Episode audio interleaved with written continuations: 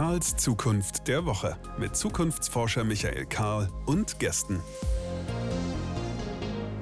Willkommen zurück, hier ist Karls Zukunft der Woche. Und dieser Podcast gehört in diese Reihe, aber sowas von gehört er in diese Reihe, aber, wieso aber, und er hat dieses Mal eine ganz besondere Form, denn hier ist meine Partnerin in Crime in Sachen Festival Unlocking Transformation sitzt mir gegenüber. Es ist mir ein großes Vergnügen. Julia, wie schön.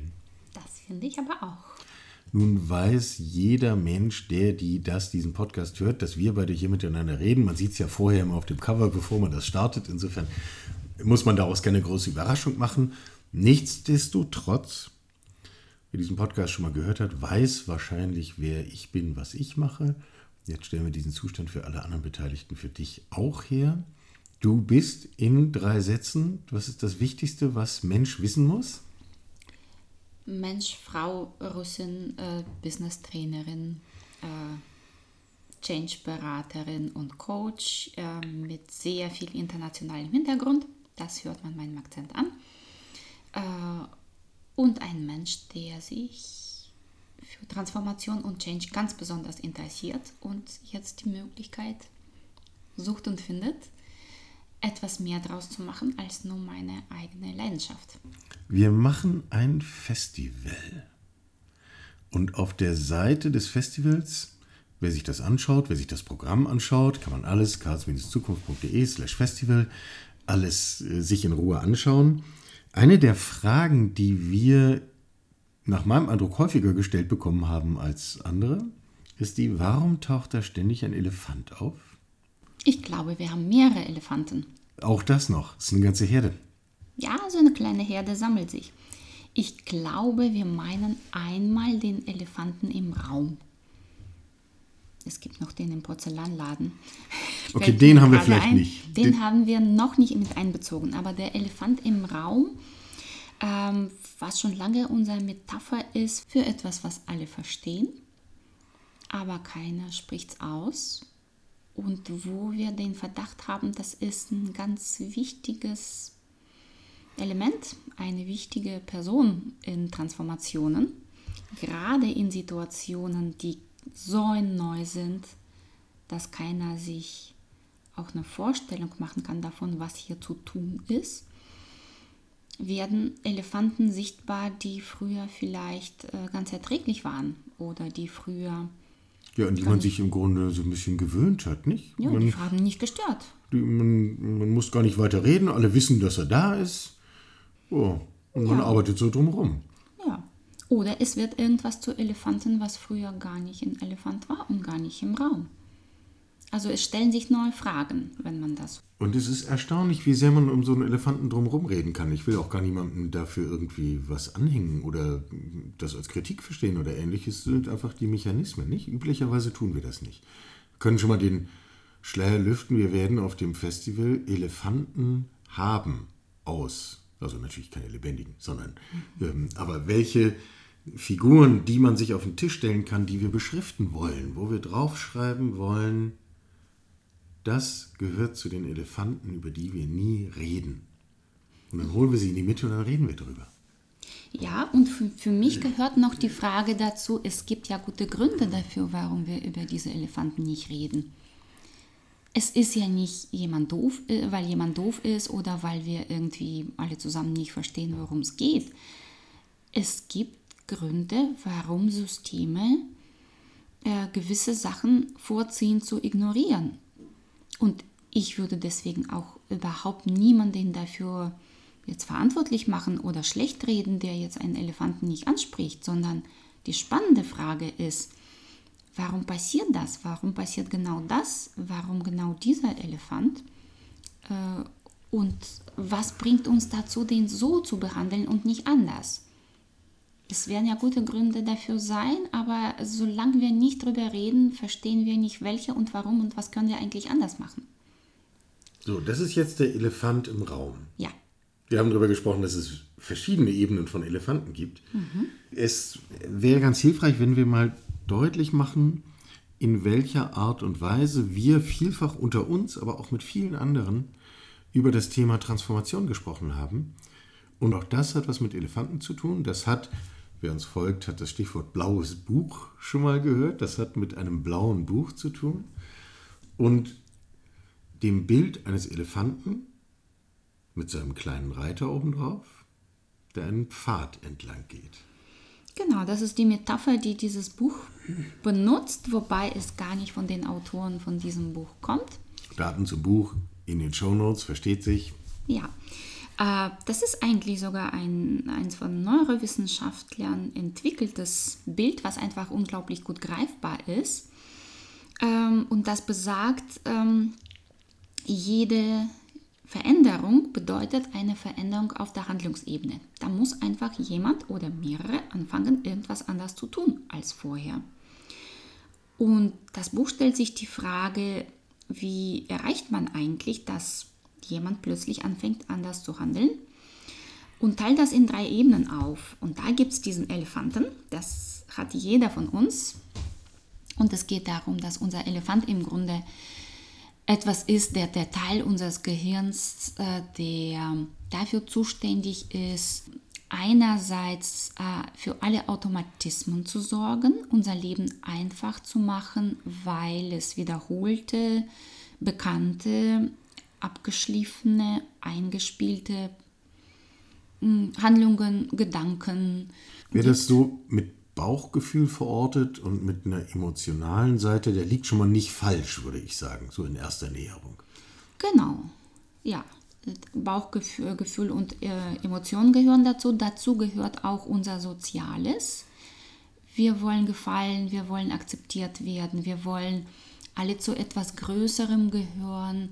Dafür ist der Elefant in uns zuständig. Sozusagen. Ich finde, der, der Charme dieses Bildes wird unmittelbar deutlich. Äh, weil schon mit dem, was wir jetzt nur besprochen haben, ist klar, eine echte Veränderung von Verhalten, schon gar in Gruppen, wird es niemals geben, wenn ich diese Kräfte gegen mich habe. Ja, wenn ich den Elefanten nicht mitnehme, kann ich sonst so viel reden und das. Und ja, daher kommt ja unser Spruch, äh, ja, worüber, mit wem und wie müssen wir reden, damit wir nicht nur noch reden, die Antwort ist ja unter anderem, also mit dem Elefanten müsste man schon reden, mit dem Elefanten in uns, mit dem Elefanten in, unserer Gesellschaft. In unserer Organisation, in unserer Vorstellung von Professionalität, in, in Bezug auf die Krisen, die wir alle miteinander vor der Brust haben. Ja, in Bezug auf die Ängste, die wir alle entwickeln, in Bezug auf die Sachen, die wir lieber vermeiden. Dafür ist Elefant zuständig. Und wenn man sich jetzt vorstellt, da ist so ein Elefant, der ist groß, großer Elefant. Und da sitzt so ein kleiner Junge oben drauf und ist der Reiter. Mhm. Wir reden also über den Reiter, wir reden über Ratio, über Verstand, über das, was wir abstrakt wissen, was wir für richtig halten, was wir erkannt haben, was in Anweisungen steht, ähm, kontrolliertes Change Management, all solche Dinge. Genau, das macht der Reiter. Das der, macht der Reiter. Der hat die Illusion, Change Management gibt es und äh, das Change manageable ist und der macht sich natürlich große Pläne. Dazu ist er gut fähig, eben langfristig zu denken. Ja. Äh, dazu ist der Elefant überhaupt nicht fähig. Also schneller Gewinn und, und schneller Spaß. Denkt für jetzt genau. und auf Sicht. Der Reiter denkt gerne weit. In dem Modell ist auch mit angelegt, dass der Preis dafür ist, er kann sich schwerer entscheiden. Der Elefant muss nicht lange nachdenken, der weiß, wohin er geht. Ähm, der Reiter. Automatismen im Automatismen, im selbstverständlich. So wie gestern, war lecker. Ja, gerne mehr. Ja. So. Und wenn man sich jetzt vorstellt, da sitzt so ein kleiner Junge oben drauf und versucht dem Elefanten zu sagen, du Elefant willst zwar eher nach links, ich will aber, dass du jetzt nach rechts gehst. Und das mit einer anderen Geschwindigkeit. Mhm. Da braucht der Junge ganz viel Energie und wird irgendwann feststellen, so viel Energie hat er nicht, um den ganzen Elefanten eben zu steuern. Vielleicht so platt gesagt die Ursache für Scheitern von Change Management. Glaube ich auch. Wirft übrigens ein interessantes Licht auf das, was wir üblicherweise als Widerstand wahrnehmen.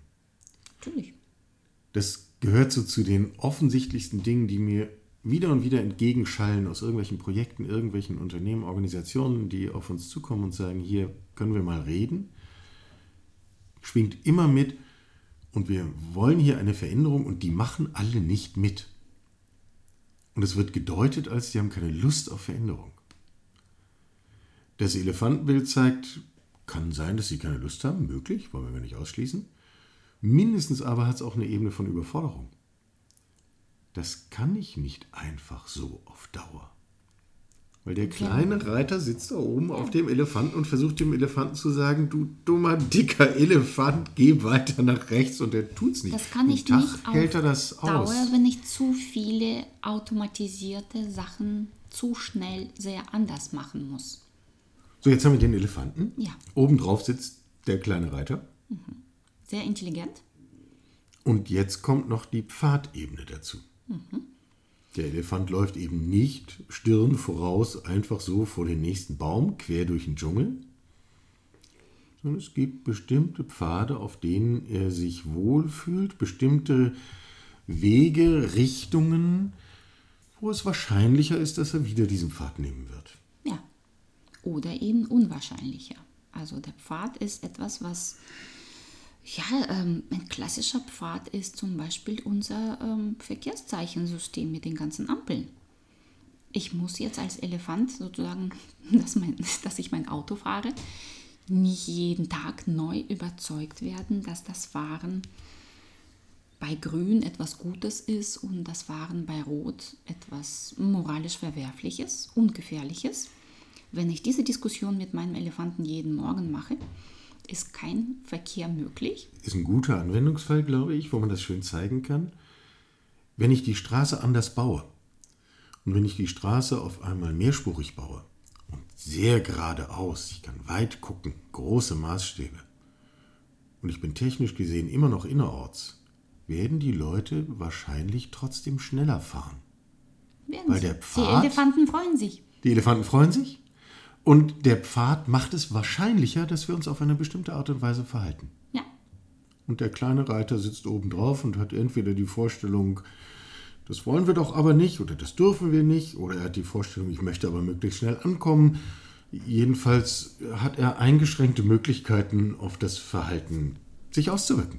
fürs Autofahren ist eh der Elefant zuständig. Das gilt aber wahrscheinlich für fast alle Bezüge des Lebens. Das ist jedenfalls die Theorie dieses Modells. Wesentliche Teile unseres Verhaltens finden automatisiert statt, finden im Bauchgefühl statt, finden emotional getrieben statt, finden mit kurzfristiger Perspektive statt, werden durch Pfadführungen wahrscheinlicher oder unwahrscheinlicher gemacht.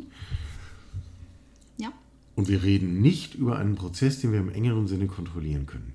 meistens nicht. Das macht es so komplizierter. Und ich glaube, wenn wir jetzt über Transformation reden, was passiert ist, dass die Bedingungen für all das, wo wir unsere schöne Autobahn gebaut haben, zum Beispiel, um bei dem Beispiel zu bleiben, dass sie sich komplett ändern. Dass wir uns so schön eingerichtet haben in den Automatismen in dieser Welt, nehmen wir einen, einen erfolgreichen äh, Autobauer. Perfekt.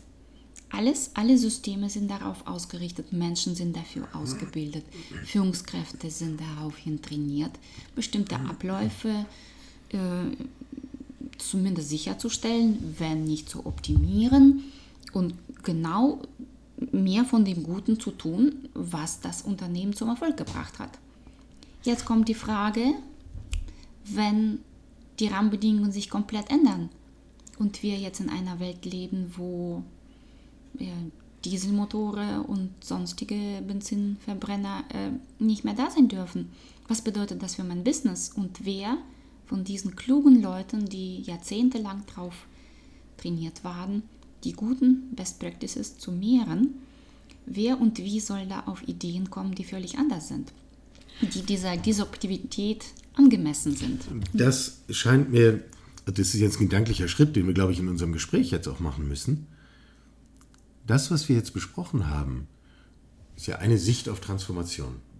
Mir ist an der ganzen Angelegenheit wichtig, das Thema Transformation ist nicht optional. Wir sind nicht in einer Situation, wo wir sagen könnten, naja, diese neue Software können wir jetzt installieren oder auch nicht. Wir haben hier mehrere Möglichkeiten. In Bezug auf das nächste SAP-Modul gilt das wahrscheinlich. Aber wenn wir uns anschauen, was wir für Veränderungen und was wir für einen Wandel von Rahmenbedingungen vor der Nase haben. Du hast den russischen Krieg in der Ukraine erwähnt. Ähm, wir haben damit überhaupt das ganze Thema Geopolitik, Sicherheit, internationale Zusammenarbeit, Lieferketten und so weiter und so fort, äh, Energieversorgung, Landwirtschaft, so kleine Themen auf dem Tisch. Das ist nur eins. Wir haben das Thema Klimakrise, was uns zu einem erheblichen Wandel in unserem Tun, Denken, Handeln nötigen wird. Der Wandel kommt sowieso. Wir haben nur die Wahl, ob wir ihn gestalten wollen. Der Wandel kommt. Und ob unsere Pfade, unsere Elefanten und unsere Reiter irgendwie kompatibel sind. Genau. Mit diesem Richtig. Wandel. Und womöglich sogar glücklich. Wir haben die Veränderung von Arbeit, wir haben demografische Veränderungen, wir haben das gesamte technologische Thema. Wir könnten jetzt noch eine ganze Reihe von weiteren Themen dieser Art nennen. Sie haben alle gemeinsam, sie werden uns die Rahmenbedingungen grundlegend verändern in den kommenden Jahren. Jetzt könnten wir hier so eine kleine Jammerecke machen und sagen, oh, wie ärgerlich, wie lästig, wie schön war es Das früher. tut die Welt eh. Also, Ja, genau, müssen wir jetzt nicht- Jammern müssen wir der Welt nicht beibringen. Nein, jammern können wir. Ja. So, also hier ist nicht die Jammerecke, sondern viel, viel, viel von dem, was, was wir tun, ist ja getrieben von der grundlegenden Erkenntnis, wenn der Wandel ohnehin kommt, dann ist nur die Frage, gestalte ich ihn mit oder nicht. Und ich hätte eine klare Antwort dazu. Ich glaube, dass wir das müssen. Es macht uns glücklicher und es ist, äh, entspricht auch unserer Verantwortung. Es entspricht auch unserem Gestaltungswillen, entspricht auch insofern unserem, äh, unserer Motivationslage. Wir wollen ja etwas bewirken. Mir wird das oft so bei ganz handfesten, praktischen, manchmal ganz kleinen Momenten deutlich, wie, wie tiefgreifend diese Mechanik eigentlich wirklich greift. Zum Beispiel. Ich habe in der ersten Jahreshälfte eine Diskussion geführt. Da saßen mir über den Daumen 50 äh, Menschen gegenüber, die in unterschiedlichen Banken und Sparkassen für das Thema Organisation verantwortlich sind. Und wir haben über die Zukunft von Arbeit gesprochen und das war sehr munter und sehr aufgeweckt und sehr engagiert. Und irgendwann hat es mich geritten und dann habe ich die gefragt und gesagt, jetzt sag doch mal, wer von euch hat denn eigentlich gerade alle relevanten Stellen besetzt? Also die, die man vorsehen muss. Vorhersehbare Pointe, es meldet sich exakt keiner. Niemand. Und dann habe ich noch einen draufgesetzt und gesagt, naja, wir wissen alle, das kann so nicht bleiben. Ist auch so ein Elefant im Raum-Ding. Ne? Wir, wir wissen alle, dieser Elefant steht da. Was macht ihr denn jetzt? Und dann kamen so zaghafte Versuche von, naja, es gibt ja jetzt diese Ausbildungsmesse und wir haben jetzt einen größeren Stand auf der Ausbildungsmesse. Wo völlig klar ist, äh, völlig kategorisch unangemessene Antwort. Und damit mache ich gar niemandem meinen Vorwurf, sondern es wird einfach deutlich, wie schnell so ein Punkt erreicht ist, wo es wahnsinnig schwer ist. Wo es wirklich schwer ist, in eine andere Form von Denken reinzukommen.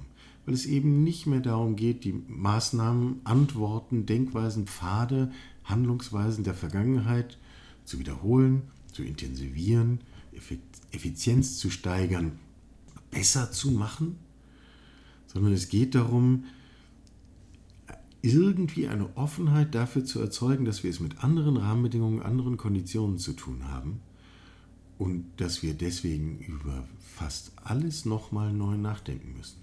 Kommt alles dazu, was du vorhin gesagt hast, über der Elefant kann nicht alles gleichzeitig anders machen. Insofern ist das eine komplexe Angelegenheit. Insofern ist der Elefant in dieser Situation komplett verschreckt, weil er Völlig. das Gefühl hat, von dem Sammelsurium seiner hilfreichen, bisher sehr hilfreichen Automatismen und Mechanismen, von dem, was er super kann, hilft da irgendwie nichts. Vielleicht die Messe, aber das glaubt er selber nicht. Und sein Reiter, der da eigentlich die Richtung vorgeben müsste, der weiß viel, aber das weiß er jetzt auch nicht. Richtig. Also ähm, Überflutung mit Informationen und Überforderung mit Emotionen. Und dann stehen wir da, wenn ich dich richtig verstehe. Dann stehen wir da Und dann passiert, weil man ja irgendwas tun muss, dasselbe wie früher auch. Und alle wissen, das wird halt nichts wirklich bringen. Jedes Mal, wenn irgendwas passieren muss und es ist nicht klar was, passiert irgendwas aus dem alten Repertoire. Ja, natürlich. Oder gar nichts. Oder gar nichts. Aber, ist, aber altes Repertoire ist immerhin total auch berichtsfähig. Das kann ich meinem Vorgesetzten sagen. Wieso? Wir haben das, das jetzt intensiviert. Ist doch besser. Das passt ins Bild, weil ich in den vergangenen Jahren gerade im Finanzsektor, Banken, Sparkassen, Genossenschaftsbanken, viele sehr offene Gespräche geführt habe und mir Menschen aus ganz unterschiedlichen Organisationen gesagt haben, wenn wir aufmerksam in unsere Zahlen schauen, dann sehen wir bereits in den mittelfristigen Projektionen, sehen wir bereits, dass unser Modell nicht mehr tragfähig ist. Es ist nicht die Frage, ob, die ist entschieden. Es wird nicht mehr tragfähig sein. Und es ist auch eigentlich nicht die Frage, wann. Es ist klar, dass wir diesen Punkt irgendwo zwischen fünf und zehn Jahren voraus erreichen werden. Umso mehr gilt alles das, was wir eben für das kleine Beispiel von dieser Ausbildungsmesse gesagt haben. Wo fange ich denn jetzt an? Wie schaffe ich einen Rahmen, den Elefanten nicht zu verschrecken? Nicht dafür zu sorgen, dass er in Panik losläuft oder dass er bockt oder dass er sich die, Vorderfüße in die Luft wirft und den Reiter abwirft oder was auch immer zu tun, Und auch einen Rahmen, wo der Reiter eine Orientierung bekommt von der Informationsüberflutung, die er zur Verfügung hat, das Wesentliche auszuwählen, das, was eigentlich zielführend ist, das, was eigentlich wirkt.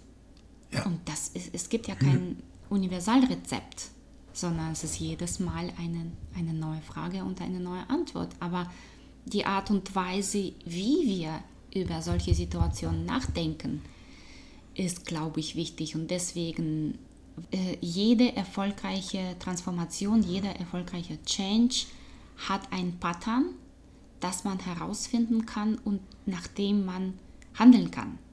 Ein Pattern ist nicht die Antwort, aber ein Pattern ist die Art und Weise, wie ich darüber denke, wie ich Sachen analysiere, meine Herangehensweise an das. Und ich glaube, das braucht etwas, was es noch nicht gibt, weil wir mit einer Realität konfrontiert werden, und zwar in einer unglaublichen Geschwindigkeit, die es vorher nie gab. Und wir müssen im Grunde so eine kleine Revolution in unseren Köpfen machen und alles nochmal überdenken, war das, war denn die Art und Weise oder ist die Art und Weise, in der wir über unsere Probleme denken, in der wir das wahrnehmen, überhaupt noch die brauchbare? Oder welche brauchen wir, um uns zumindest darüber bewusst zu sehen, wa- was ist? Und im zweiten Schritt, was wir dam- damit machen können. Immer wissend, damit werden wir nicht fertig. Wir können uns nur auf den Weg machen. Das müssen wir aber, glaube ich. Das meinte ich vorhin mit, das ist nicht optional. Ja, Ähm, immer wissend, das geht nicht aus dem Stand sofort perfekt. Wir werden über Work in Progress reden, über Thinking in Progress. Und immer wissend, das geht nicht alleine. Ja, und es geht zunächst einmal nicht mit allen.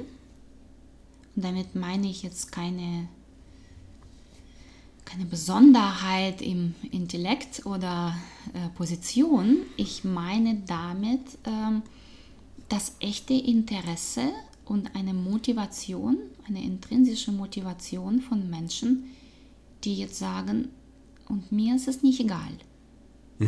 Man kann ja die Haltung einnehmen, okay, irgendwann komme ich und dann kommt die Sintflut und ich kann mir das ausrechnen und bis zu meiner Rente reicht's. Und das ist ja auch eine legitime Haltung.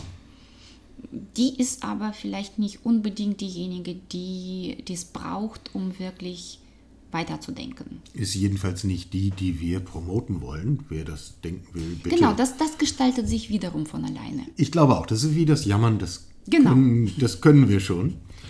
Wir könnten jetzt noch viele solche Anwendungsfälle finden. Ähm, Wir könnten darüber reden, wie eigentlich Lernen organisiert wird, wie wir eigentlich Wir teilen ein paar Erfahrungen von Qualifikationsprogrammen, zu denen wir dazu gerufen wurden, wo wir das Gefühl hatten, das ist jetzt schon nicht schlecht und Menschen lernen hier was, hat nur nichts mit dem Elefanten im Raum zu tun. Und dann laufen diese Projekte über zwei, drei, vier Jahre und dann stellt man fest, oh, es kommen lauter neue Elefanten dazu und die Elefanten wachsen und verändern ihre Farbe und, und interagieren mhm. und, und es läuft, aber dieselbe Antwort, es ist so schwer, diesen Weg zu verlassen. Ich glaube, wir müssen dann jetzt mal auf das Festival selber zu sprechen kommen. Genau, warum eigentlich Festival? Nicht, dass wir da falsche Erwartungen wecken. Ich glaube. Also mit Drogen hat es nichts zu tun. Nein. Das können wir schon mal vorweg sagen. Ja. Ja. Und Musik und Chillen. Äh, Musik ja? Ja. Ja, chillen. Schauen wir mal. Warum denn Festival? Das also, war deine Idee. Ja, und zwar immer als Gegenbegriff gemeint. Ich bin zutiefst davon überzeugt, einfach nur im bisherigen Kontext drüber reden und ein paar sehr laute, sehr schlaue Motivationsredner auf die Bühne zu stellen, die uns mal richtig einnorden. Das kann man machen. So jetzt das dritte Kapitel, wo man sagt, dafür braucht es uns nicht. Das kann die Welt auch ganz alleine. Und es bringt halt auch nichts in dieser Hinsicht. Wir machen keine klassische Konferenz, wir machen keine langweiligen Podien, wo nach zwei Minuten jeder weiß, naja, das haben die jetzt aber gut abgestimmt mit ihren Fragen und Antworten und lesen jetzt nacheinander das vor, was sie sich vorgenommen haben. Da passiert doch nichts sondern wir brauchen ein Festival der Ideen. Wir brauchen ein Festival, wo Menschen zusammenkommen, wo etwas passieren kann, wo Funken überspringen. Springen die zu mir über? Keine Garantie. Aber wir können es doch zumindest probieren. Wir können ein Feuerwerk erzeugen. Wir können Interaktion auf allen möglichen Ebenen haben. Wir können klar, sehr klug, sehr reflektiert reden. Wir tun unser Bestes. Wir können Elefanten beschriften und wir können sinnliche Erfahrungen schaffen. Wir werden ein Theater haben, was das, was wir bereden, nochmal mit ganz anderen Mitteln szenisch zeigt, auf dass wir Dinge sehen, die wir sonst nicht sehen. Und all das gehört für mich zum Thema Festival dazu. Und ein Gedanke noch, nein, zwei. Der erste, ich habe eben schon gesagt, der laute Motivationsredner, Rednerin, nein, das sind immer Männer, ähm, Natürlich. Bringt es an der Stelle nicht. Brauchen wir nicht. Haben wir auch nicht eingeladen. Wir haben Menschen eingeladen. Ein paar Männer haben wir eingeladen. Männer haben wir eingeladen, ja, mhm. aber nicht. Aber nicht dafür. Nicht dafür. Wir haben auch nicht diejenigen eingeladen, die sozusagen kluge Ratschläge wohlfeil bieten, sondern wir haben diejenigen eingeladen, die es selber tun die sich genau auf eine solche Reise gemacht haben, indem sie ihre Organisation vollständig verändern, indem sie das Thema Transformation tatsächlich in den Alltag bringen, indem sie Führung anders denken, indem sie Zusammenarbeit anders denken, indem sie äh, hart darüber nachdenken, wie wir auch gesellschaftlich Bewegung erzeugen können. Stichwort Klimakrise. Wie geht das? Wie können wir das wirklich anregen? Und das sind eben lauter Menschen, die nicht abstrakt über irgendwas reden, was sie auch in ihren fünf Ratgeberbüchern schon geschrieben haben, sondern die selber auf dieser Reise sind. Und davon erhoffe ich mir wahnsinnig viel. Und dann habe ich gleich noch einen zweiten Punkt, aber du zuerst. Ja, dazu wollte ich einfach nur sagen, was mir äh, unglaublich sympathisch erscheint, dass viele dieser Menschen gesagt haben, wenn ich einfach nur meine Rede halte oder irgendeine Rede halte und selber dabei nichts lerne, dann brauche ich nicht zu kommen. Ja, das war für mich der Punkt. Genau, hier hat keiner die fertigen Antworten. Aber wir können mal unsere Ansätze zusammenbringen. Wir können ein solches Framework entwickeln und das ist der Gedanke, den ich jetzt an dieser Stelle noch hinzufügen möchte. Dieses Festival ist ein Auftakt. Also wer das jetzt hört und sagt, Transformation, genau mein Thema, das ist eine Art und Weise, wie ich da rangehen möchte, ja dann bitte anmelden, Ticket besorgen, 11. Januar, 11 Uhr Leipzig, das ist ja alles, versteht sich von selbst, sagen wir nachher nochmal, damit es auch wirklich alle von selbst verstehen. Aber so toll das ist, das kann nur ein Anfang sein. Wir müssen uns gemeinsam auf die Reise machen. Und wir werden dazu einladen, das kann ich jetzt schon versprechen, eine Art Plattform zu gestalten, die haben wir noch nicht fertig im Kopf. Die können wir noch gar nicht fertig im Kopf haben, weil das ist eine Plattform, die wir gemeinsam gestalten mit den Menschen, mit den Organisationen, die sich hier zum Teil davon machen wollen. und wo wir Formate finden und entwickeln, wie wir zusammen weiterkommen als allein. Wobei ich sagen muss, dass das gründet auch schon äh, sozusagen nicht auf der Lehre, sondern auf einer Plattform, die du mit deinem Podcast ja im Grunde schon geschaffen hast. Die meisten unserer Impulsgeber kommen ja aus dem Fundus deiner Gäste. Ja. Daher kennst du sie ja auch. Und äh, dass in deinem Podcast über wichtige Sachen geredet wird, sind auch, glaube ich, alle schon so gewohnt und, und freuen sich drüber. Die Frage ist in meinen Augen auch noch, äh, wie kann man dieses Potenzial nutzen, um nicht nur zu reden, sondern wirklich auch ins Handeln zu kommen. Genau. Etwas, Dafür werden wir Formate entwickeln, ob wir Veranstaltungen machen, ob wir Formen finden, um zusammen Projekte zu machen, ob wir Retreats machen, Bücher schreiben. Wir werden Dinge tun. Es finden sich Formate, um diesen Gedanken noch stärker zu machen, voranzubringen, um sozusagen aus vielen Lonesome Thinkers irgendwie etwas zu machen, wovon wir alle das Gefühl haben, damit kommen wir weiter. Das ist das, was wir meinen, wenn wir sagen, wir machen ein Festival. In meiner Welt hat das wirklich mit der klassischen Business-Konferenz furchtbar wenig zu tun. Es findet an einem Ort statt, es gibt Essen und zu trinken, es hat einen Anfang und ein Ende, so soll, man kann sich anmelden und ein Ticket kaufen. Ja, das sind aber dann schon so ungefähr die Gemeinsamkeiten. Das gilt aber für vieles in diesem Leben, das gilt nicht nur für, für unser Festival. Obwohl ich mir auch andere Pfade vorstellen kann, die man da um dieses Thema herum bauen ja. kann. Äh, und das ist aber die Frage der Zukunft, die so zu entwickeln, dass sie auch tatsächlich nützlich sind und zum richtigen Verhalten animieren. Genau. Das können wir schon, glaube ich, ausschließen. Wir werden uns selber, stehen wir im Wort, eingeschlossen, wir werden niemanden haben, der sich dahinstellt und sagt, guck mal hier, ich habe die Lösung für alle Probleme. Und das ist hoch angemessen, weil diese Lösung kann es so nicht geben. Wir können nur einen Schritt weiterkommen. Wir können uns auf den Weg machen. Wir können den Pfad gestalten, vielleicht neue entdecken, die da sind, die wir bislang nicht sehen. Wir können schauen, wie gehen wir mit dem Elefanten um, damit er nicht verschreckt wird, damit er nicht Panik bekommt, damit er auch nicht einschläft. Oh, und die Motivation bringt, für die nur er zuständig sein kann. So ist es, ohne ihn geht das nicht.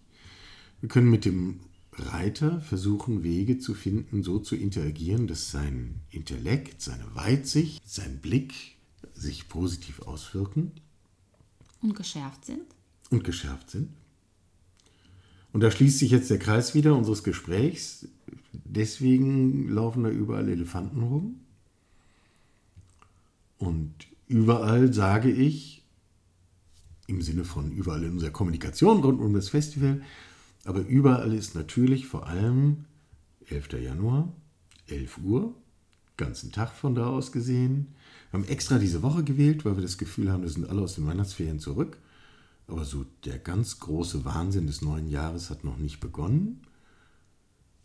Und da machen wir ein Festival und das nennen wir Unlocking Transformation. Und ich glaube, wir haben ein bisschen darüber nachgedacht, warum das eigentlich mehr ist als nur irgendwie ein fancy Titel. Das ist das, worum es geht. Wir wollen das unlocken. Buch findet sich in den Shownotes, wer das vorweglesen will. Die Liste derjenigen, die kommen und Impulse geben auf unser Festival, die haben wir jetzt gar nicht alle vorgetragen, findet sich alles auf der Festivalseite karls-zukunft.de slash festival. Das ist die Webseite von diesem Podcast. Da gibt es oben einen Reiter, steht Festival drauf. Dann findet man alles, was das Herz begehrt. Was der Pfad, der Reiter, der Elefant begehrt. Meine Vorfreude wächst jeden Tag. Meine auch. Und ich bin auch sehr gespannt, äh, was die Menschen sagen werden, die sich dazu animiert, berufen, äh, verstanden, angesprochen fühlen, dabei zu sein. Und das kann man ja nur selber rausfinden. Also bitte anmelden, dann sehen wir uns genau dort. Soweit für heute. Ähm, bis zum 11. Januar. Sie hörten Karls Zukunft der Woche, ein Podcast aus dem Karl Institute for Human Future.